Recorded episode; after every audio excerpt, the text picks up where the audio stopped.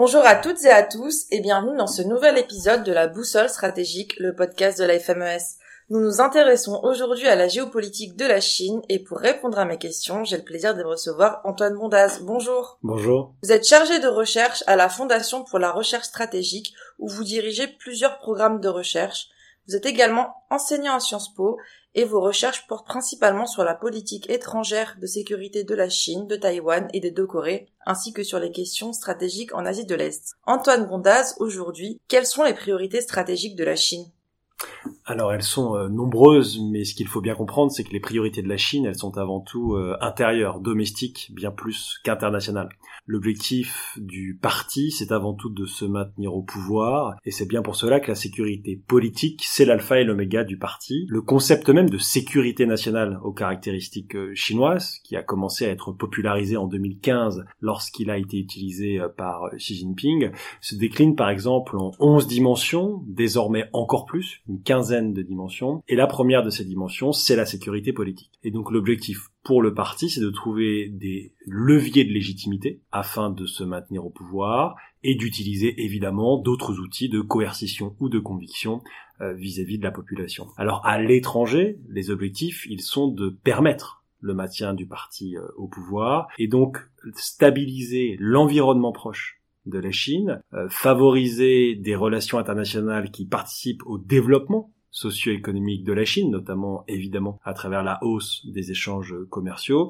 Tous ces objectifs peuvent évidemment contribuer à renforcer la sécurité politique euh, du régime. Il y a donc plusieurs objectifs, mais s'il y a peut-être une évolution ces dernières années, c'est évidemment la dégradation des relations avec les pays euh, occidentaux, avant tout avec les États-Unis, mais aussi euh, plus largement euh, avec l'Europe. Et puis, dans la région, euh, une dégradation des relations aussi avec certains de ses voisins, en mer de Chine méridionale ou avec l'Inde, mais la volonté pour la Chine de se concentrer avant tout sur les pays en développement, qui sont considérés parfois comme plus malléables ou en tout cas moins opposés à la Chine. Et depuis maintenant plusieurs mois, on l'a vu pendant la pandémie, on le voit avec la mise en avant de nouveaux concepts de développement économique euh, en Chine, la priorité, elle est réellement donnée à ces pays en développement.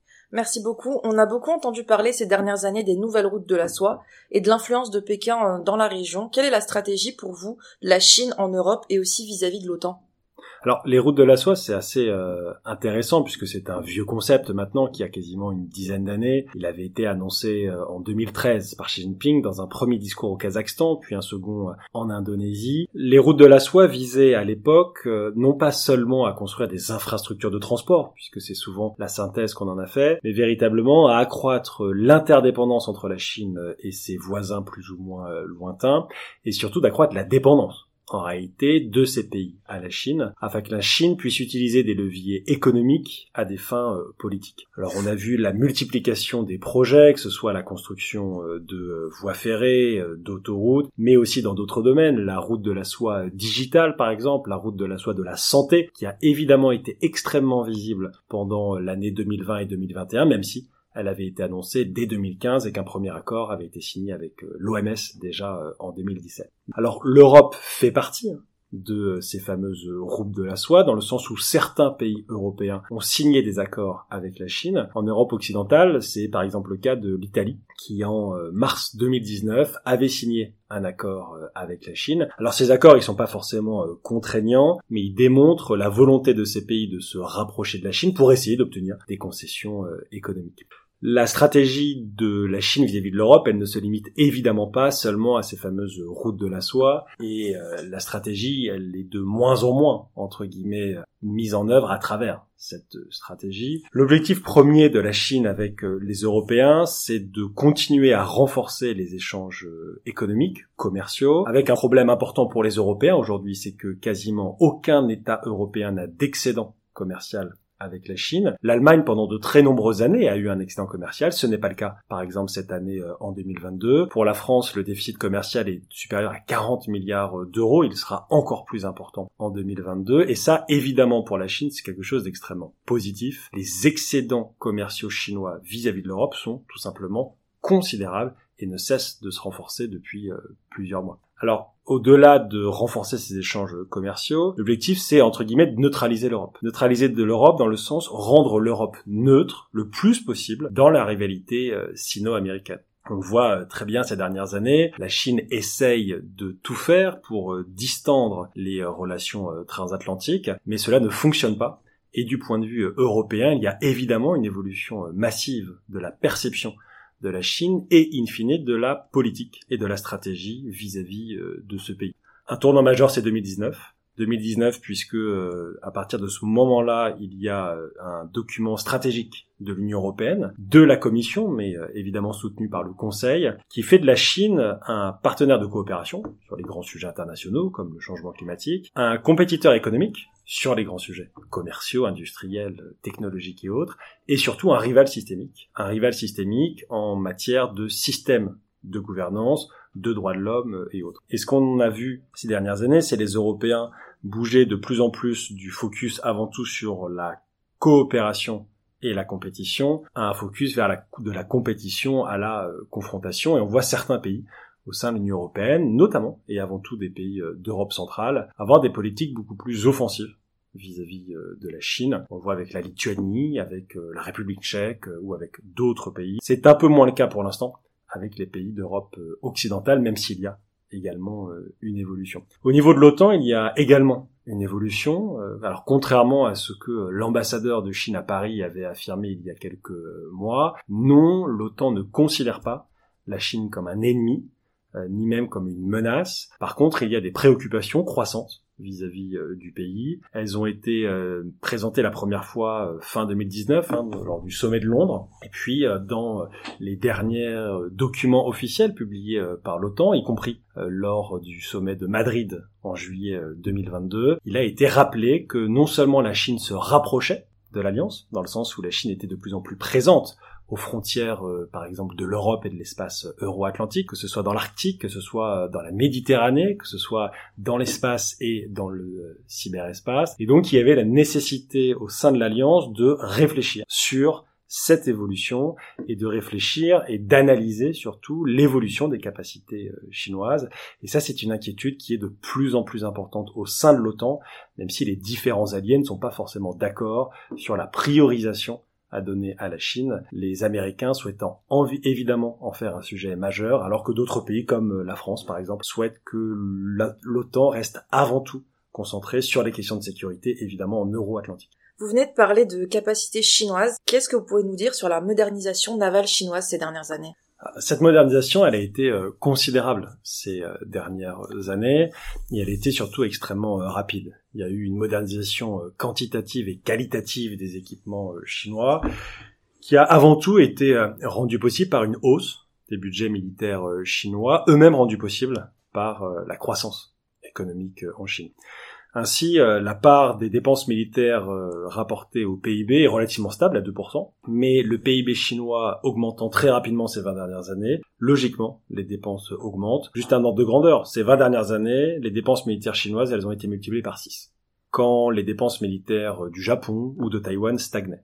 Et donc évidemment, ça change radicalement les équilibres dans la région. Puis ça donne à la Chine des capacités de moderniser ses capacités. Alors au niveau de la marine, c'est assez euh, impressionnant et ça a fait l'objet euh, d'un focus très important des pays euh, de la région, puisque c'est une façon de la Chine de pouvoir se projeter aussi, de se projeter évidemment dans ces mers périphériques, la mer de Chine orientale, la mer de Chine méridionale, dans le détroit de Taïwan, puis d'aller plus loin, plus en plus euh, vers le Pacifique, euh, vers l'océan Indien et même vers la Méditerranée. Par exemple, il ne faut pas oublier que les premiers exercices sino-russes en Méditerranée datent du milieu des années 2010. Il y a quasiment une dizaine d'années euh, désormais. Et donc cette modernisation qualitative et quantitative, elle se traduit par exemple par le fait qu'aujourd'hui, la marine chinoise, c'est la première marine au monde en termes de nombre de navires.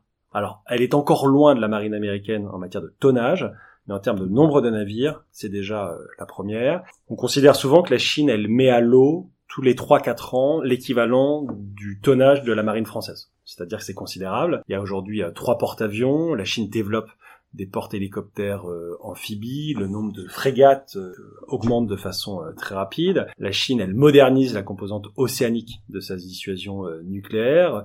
Un nouveau type de SNLE, de sous-marin nucléaire lanceur d'engins, devrait être mis à l'eau dans les années qui viennent, associé à un nouveau vecteur, un missile Mersol qu'on appellera le JL-3. Et donc il y a toute une modernisation militaire. Cette modernisation, elle est encore une fois portée par la hausse des dépenses et des budgets, mais aussi par une capacité de la Chine à aller chercher dans le monde civil des capacités d'innovation. La Chine met en œuvre depuis 2015 une stratégie nationale d'intégration civilo-militaire. Non pas qu'elle ne le faisait pas avant, mais elle le fait beaucoup plus depuis 2015 et c'est beaucoup plus structuré avec la création d'instances au niveau euh, du comité central du parti dirigé par euh, Xi Jinping, avec euh, dans les provinces, dans les systèmes financiers et dans tout l'écosystème chinois des relais pour mettre en œuvre cette intégration civilo-militaire qui permet à la Chine de faire des progrès considérables. Par exemple, les planeurs sous-marins chinois sont développés dans le cadre de ces stratégies d'intégration civile-militaire par des spin-offs d'entreprises militaires et de laboratoires de recherche militaires qui vont créer des entreprises civiles et qui vont, à travers ces entreprises civiles, multiplier les coopérations à l'étranger pour faire venir des technologies et, in fine, les faire retourner au niveau de la marine de l'armée populaire de libération. L'entreprise qui s'appelle Deep Blue, par exemple, est extrêmement euh, intéressante. Elle est basée euh, dans le sud de la Chine, à Shenzhen. Elle a gagné euh, de nombreuses compétitions scientifiques. Elle attire de nombreux étudiants du monde entier. Et elle produit notamment un planeur qu'on appelle le RAI, qui a la spécificité d'avoir une très longue endurance, de pouvoir aller de façon de longue durée très profondément, jusque dans la fosse des Mariannes situé euh, dans le Pacifique. Et comme par hasard, c'est ce même planeur sous-marin qu'on retrouve dans les filets des pêcheurs indonésiens ou de certains pêcheurs euh, dans l'océan Indien, qui montre bien que la Chine ne fait pas seulement des recherches scientifiques avec euh, ce planeur, mais qu'elle fait aussi, par exemple, de l'analyse acoustique, potentiellement un jour de la topographie des fonds marins, etc. Et donc, on a cette hausse des capacités chinoises qui s'associe donc à un effort très important en matière d'innovation et même si la Chine n'est pas encore au niveau euh, technologique de la marine française ou de la marine américaine, elle s'en rapproche de plus en plus et elle fait tout pour, entre guillemets, être de moins en moins dépendante des technologies étrangères. Merci beaucoup. On entend beaucoup parler de la montée euh, des tensions entre la Chine et Taïwan, que Pékin considère d'ailleurs comme une partie de son territoire. Des incursions d'avions militaires chinois font craindre une potentielle invasion. Pour vous, Antoine Bondaz, la guerre est-elle possible? La guerre, elle est toujours possible dans le détroit de Taïwan. Est-ce qu'elle est probable à court terme? Euh, Non, parce qu'on ne voit aucune préparation spécifique du côté euh, chinois. Après, ce qui est important, c'est de revenir peut-être très rapidement sur l'épisode d'août 2022 avec cette hausse des tensions, ce qu'on appelle euh, une quatrième crise dans le détroit de Taïwan, après les deux des années 50 et celle du milieu des années 90. Ce qui est intéressant, c'est que la Chine, elle a utilisé la visite, elle a instrumentalisé la visite de Nancy Pelosi, la présidente de la Chambre des représentants euh, américaine, pour chercher à changer le statu quo et à renforcer encore un peu plus sa stratégie de pression vis-à-vis euh, de Taïwan. Cette stratégie de pression, elle est militaire, elle est économique, elle est politique, elle est diplomatique, elle est même informationnelle. Par exemple, euh, les avions de chasse chinois rentrent très fréquemment désormais dans la zone d'identification et de défense aérienne de Taïwan. Ce n'est pas l'espace aérien, mais c'est une zone dans laquelle ils ne rentraient pas et puis depuis 2-3 ans, ils y rentrent fréquemment. Pendant cette crise, la Chine est allée encore plus loin, puisque les avions de chasse chinois désormais, ils franchissent ce qu'on appelle la ligne médiane qui est une ligne dans le détroit de Taïwan, qui était une ligne euh, qui n'est pas une ligne reconnue internationalement, mais qui est une ligne qui avait de fait été mise en œuvre et respectée par les deux côtés. Concrètement, les avions chinois n'allaient pas euh, à l'est de cette ligne et les avions euh, taïwanais n'allaient pas à l'ouest au mois d'août 2022, c'est plus de 400 avions chinois qui ont traversé euh, la ligne. Et donc l'objectif, c'est de changer le statu quo. Je vous passe euh, les attaques euh, cyber, les manipulations de l'information, les sanctions commerciales, etc. L'objectif de la Chine aujourd'hui, il est de prendre le contrôle de Taïwan. Il n'est pas de réunifier, puisque Taïwan n'a jamais fait partie de la République populaire de Chine. Il est de prendre le contrôle. Il est de prendre le contrôle par tous les moyens, évidemment en favorisant des moyens pacifiques, mais si les moyens pacifiques ne peuvent pas permettre de réaliser cette euh, prise de contrôle de Taïwan, alors la Chine se réserve le droit d'utiliser des moyens euh, militaires. Alors c'est pas du tout nouveau. En fait, elle le dit depuis de nombreuses années. C'est même constitutionnalisé depuis 2005, puisqu'il y a eu l'adoption d'une loi anti-sécession il y a maintenant plus de 15 ans, et c'est répété de façon très fréquente, y compris par Xi Jinping. On s'en rappelle lors du 20e congrès, c'était à la fin du mois d'octobre 2022. Donc l'objectif de la Chine, il change pas. Ce qui change, c'est évidemment les moyens. On en parlait tout à l'heure avec la modernisation.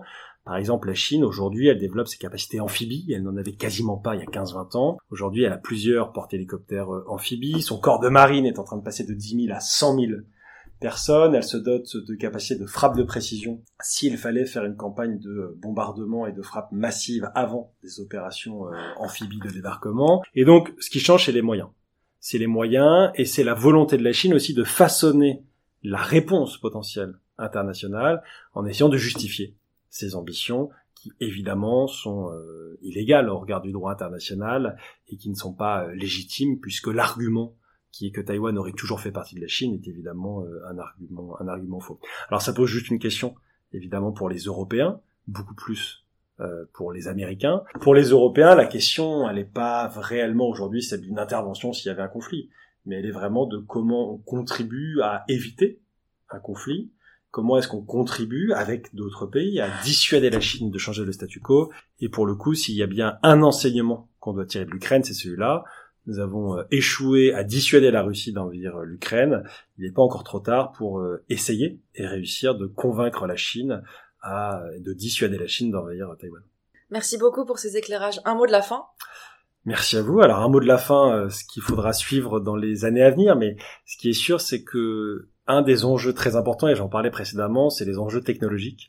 Sur ce point, la Chine a conscience qu'elle est dépendante de nombreuses technologies euh, étrangères, à un moment où de grands pays occidentaux, dont les États-Unis et les pays anglo-saxons, sont en train de fermer l'accès à leurs technologies. En cela, il y a eu un discours euh, mi-septembre de Jake Sullivan, le conseiller national de la sécurité, qui est extrêmement important, où il affirme que la Chine essaye de surclasser les États-Unis dans le domaine technologique, et donc que les États-Unis doivent renforcer leur contrôle aux exportations et la restriction de transfert de technologies, ce qui veut dire que la Chine va se tourner de plus en plus vers l'Europe pour acquérir des technologies de façon euh, licite ou illicite, et que ça pose un véritable enjeu sur comment, en France, en Europe, on peut s'assurer de contrôler au mieux nos exportations, notamment les biens de double usage, et surtout protéger au mieux notre potentiel scientifique et technologique, puisqu'on est souvent défaitiste face à la Chine en disant que la Chine réussit sur tous les tableaux, c'est une grande puissance économique. C'est vrai, mais sur le plan scientifique et technologique, on l'est également, et donc il faut protéger ce potentiel.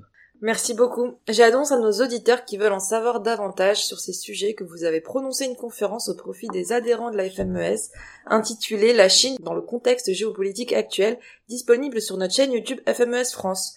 C'était la boussole stratégique avec Antoine Bondaz sur la géopolitique de la Chine, un podcast que vous pourrez retrouver sur notre site internet fmes-france.org, sur toutes les plateformes de podcast et sur nos réseaux sociaux Facebook, LinkedIn, Twitter et Instagram sous l'intitulé Institut FMES.